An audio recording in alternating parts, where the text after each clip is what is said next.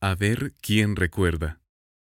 Recordar al Deportivo Vida es recordar las rojas de Don Carlos, las amarillas de Neco, los autogoles de Pedro, las huidas de Rolando, las goleadas recibidas en la primera temporada.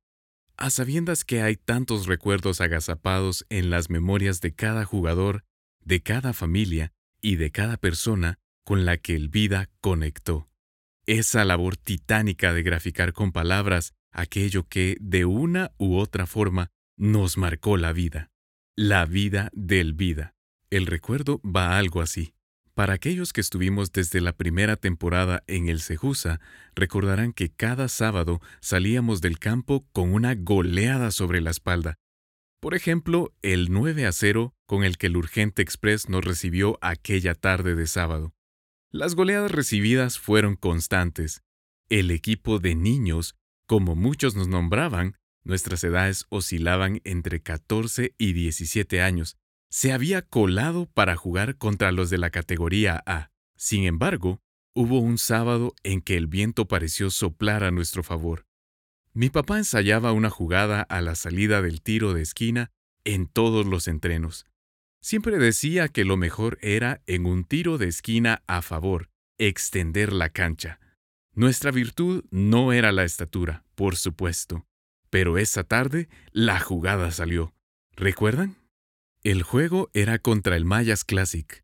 Puede que ese día haya nacido una eterna rivalidad. Aún hoy el juego es un clásico. Ese día perdíamos 7 u 8 a 0. El partido estaba liquidado. Y de repente, un tiro de esquina a favor nuestra. El campo, en el campo 3.